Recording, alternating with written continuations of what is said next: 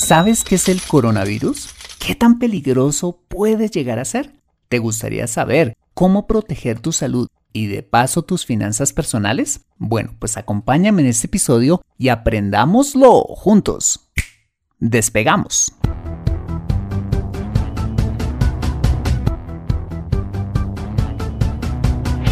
Bienvenido a Consejo Financiero el podcast de finanzas personales donde aprenderás a manejar inteligentemente tu dinero, salir de deudas, tomar buenas decisiones financieras y alcanzar una prosperidad sólida y duradera. Consejo Financiero son finanzas personales prácticas para gente como tú que desean transformar su futuro financiero. Bienvenido a bordo.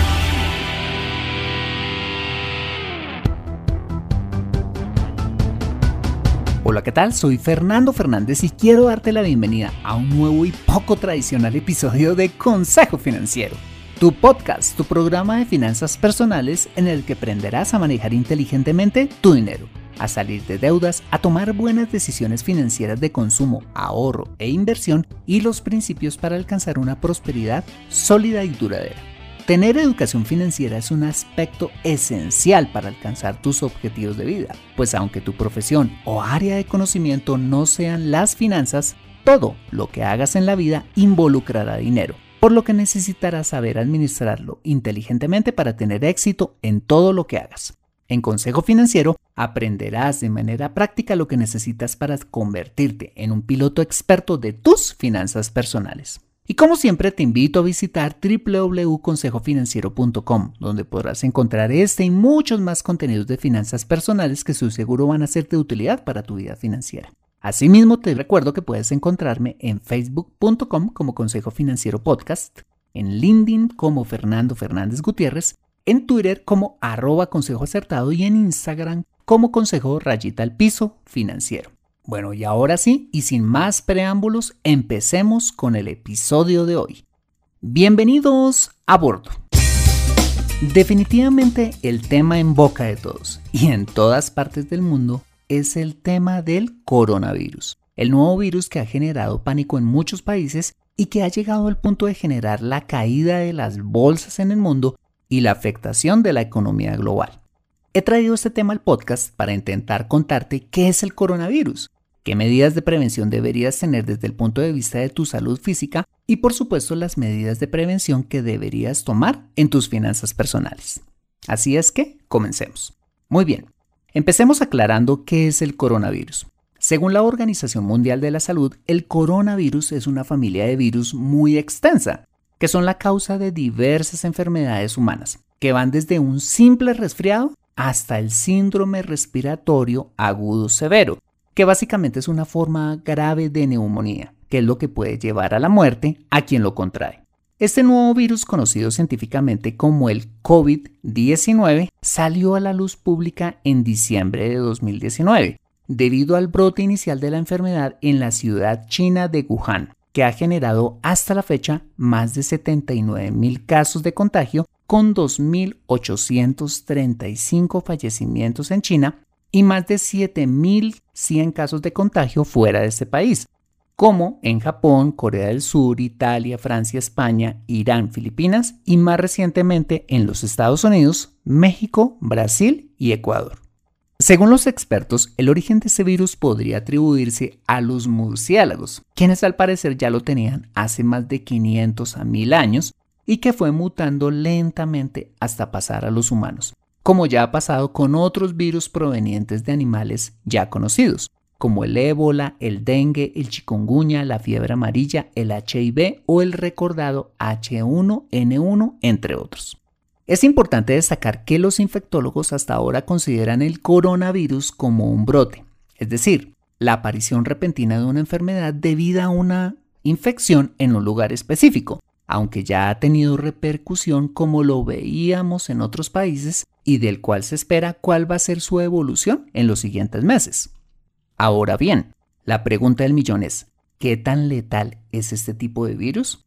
Bueno, pues según el Centro Chino para el Control y la Prevención de Enfermedades, que es la máxima autoridad del gobierno chino en materia de salud, la tasa de mortalidad del coronavirus es del 2.3% en el epicentro del brote, es decir, donde arrancó, y del 0.7% fuera de allí. Asimismo, este organismo ha revelado que el 81% de los casos se categorizan como leves, el 13.8% son graves y solo un 4.7% son críticos. Pero hay un detalle estadístico aún más importante, y es que las tasas de mortalidad aumentan conforme aumenta la edad de las personas infectadas. Por ejemplo, la tasa de mortalidad en personas entre los 10 a 49 años de edad es de solamente un 0,2%. En personas entre los 50 a 59 años de edad está por encima del 1%. Entre los 60 a 69 años aumenta a un 3.6%, entre los 70 a 79 ya sube a un 8% y atención, en personas mayores de 80 años de edad la tasa de mortalidad es la más alta con un 14.8%. También se ha establecido que el virus es potencialmente peligroso no solo en personas de mayor edad, sino además en personas con patologías cardiovasculares, respiratorias o inmunológicas previas. El asunto es que aunque este virus es mucho más contagioso y por ello se ha disparado las cifras de casos y fallecimientos en el mundo superando ampliamente a otros virus ya conocidos, lo que se ha podido establecer es que este virus comparado con otros coronavirus ya existentes, como el MERS que apareció en Arabia Saudita por allá en el 2012 o el SARS que apareció en Asia en el 2003, tiene, atención, tasas de mortalidad muy inferiores a estos, lo que nos da un parte de tranquilidad que nos evita entrar en pánico. Aunque el tema es delicado, no hay razón para intranquilizarse, más bien de actuar en consecuencia. Bien, ahora que ya sabemos qué es el coronavirus, ¿qué nos recomiendan los expertos para prevenirlo?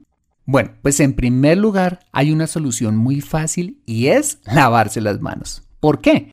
Porque este virus, al igual que otros, se contrae al entrar en contacto físico, principalmente con las manos. Cuando saludamos a una persona, cuando vamos en el bus o en el metro y nos agarramos a un pasamanos o en general cuando entramos en contacto con cualquier elemento físico, llámese teléfono celular, computador, mesa de trabajo, donde se encuentre el virus, el cual ha sido sembrado allí previamente por la persona, por una persona contagiada. El virus no se contrae por llevarlo en nuestras manos per se, es importante aclararlo, sino cuando llevamos las mismas a la boca, las narices o cuando nos refregamos los ojos o los oídos. Ahí es cuando se contrae cualquier virus. Por esa razón se recomienda el lavado de manos profundo con jabón antibacterial de 6 a 8 veces al día, cuando salimos o llegamos de casa, cuando vayamos al baño o antes o después de consumir alimentos o en cuanta ocasión se te ocurra.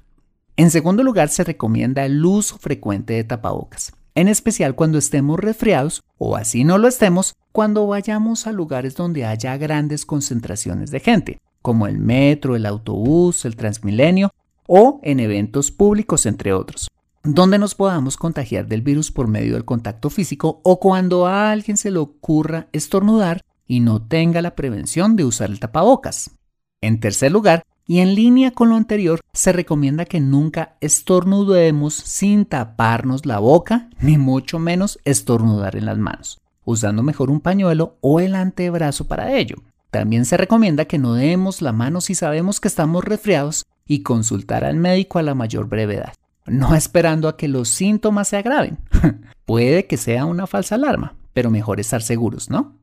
Y finalmente, una recomendación muy importante que muy pocos medios recomiendan, y es fortalecer nuestro sistema inmunológico. ¿Y cómo hago eso? Con una alimentación balanceada, durmiendo bien, mantenernos bien hidratados tomando preferiblemente agua, hacer ejercicio con regularidad y en la medida de lo posible disminuir el estrés.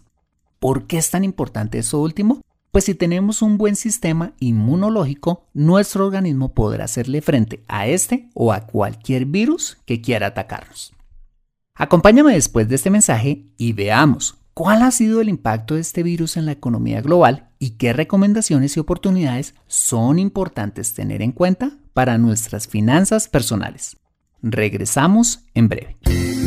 Me siento atascada en mi vida financiera y no sé por dónde empezar. Quiero ahorrar para la universidad de mis hijos, pero no sé dónde hacerlo. Me gustaría invertir en fondos de inversión, pero no sé dónde ni cómo. Deseo tener un seguro de vida, pero no entiendo del tema. Quisiera planear mi jubilación, pero no tengo quien me asesore. Si vives en Colombia y este es tu caso, no te preocupes, ve a www.consejofinanciero.com slash asesoría guion al medio financiera y solicita la asesoría que requieres en forma personalizada. Consejo Financiero, mejor educación financiera, mejores decisiones. Regresamos a Consejo Financiero. En la primera parte de este episodio hemos visto qué es el coronavirus y cómo podemos prevenirlo. Ahora veamos el impacto que este ha tenido en la economía global y qué acciones debemos tener en cuenta en nuestras finanzas personales. Bueno, pues en primer lugar podemos decir que este virus ha impactado de gran manera la economía debido a la importancia que China tiene en el contexto económico global, en el que este país pesa un 30%, debido a que una tercera parte de las importaciones de materias primas de los países que fabrican la mayoría de los bienes y servicios en el mundo provienen de este país.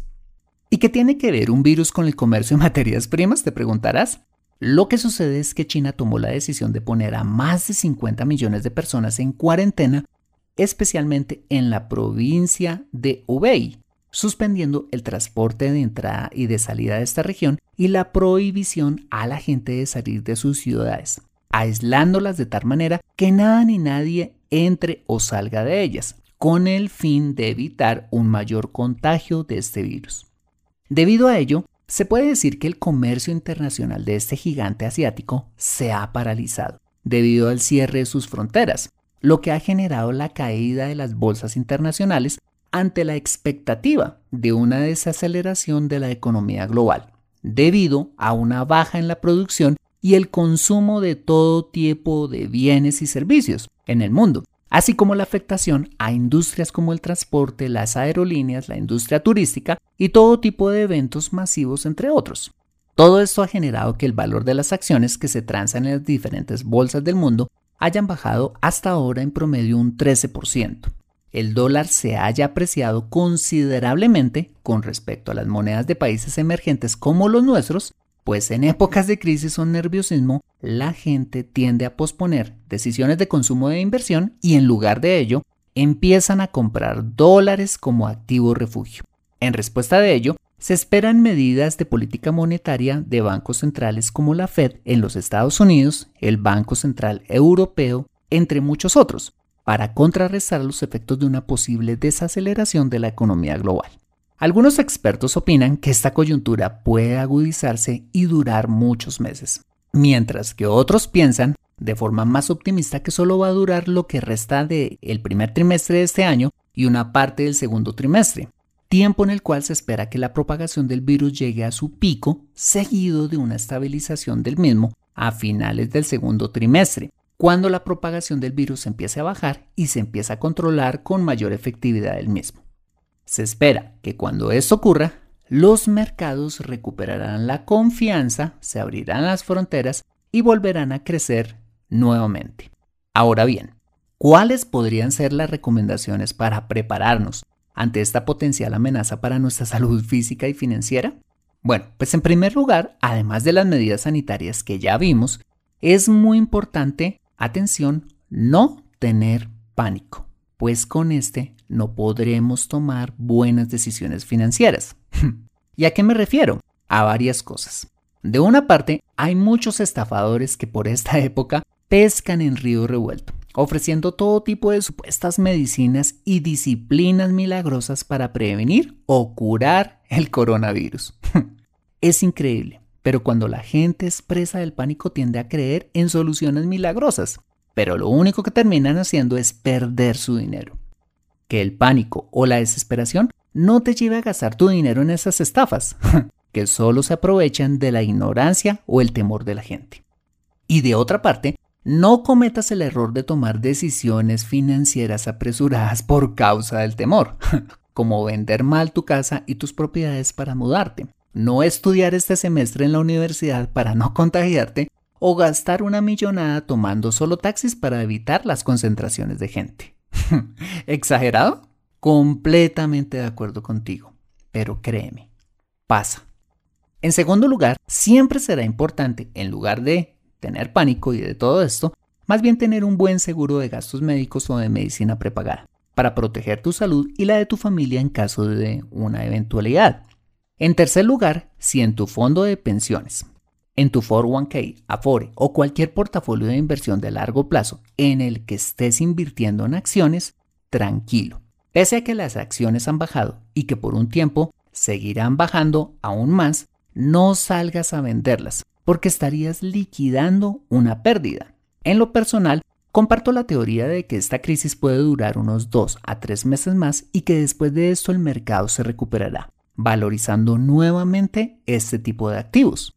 Si por el contrario, estás invirtiendo en acciones pero necesitas el dinero en el corto plazo, es decir, dentro de los 2 a 3 meses siguientes, es mejor que vendas ya ante la inminente desvalorización de esos activos en el corto plazo. Si este es tu caso, de todas maneras te aconsejo que hables con la entidad o el asesor financiero que te las vendió.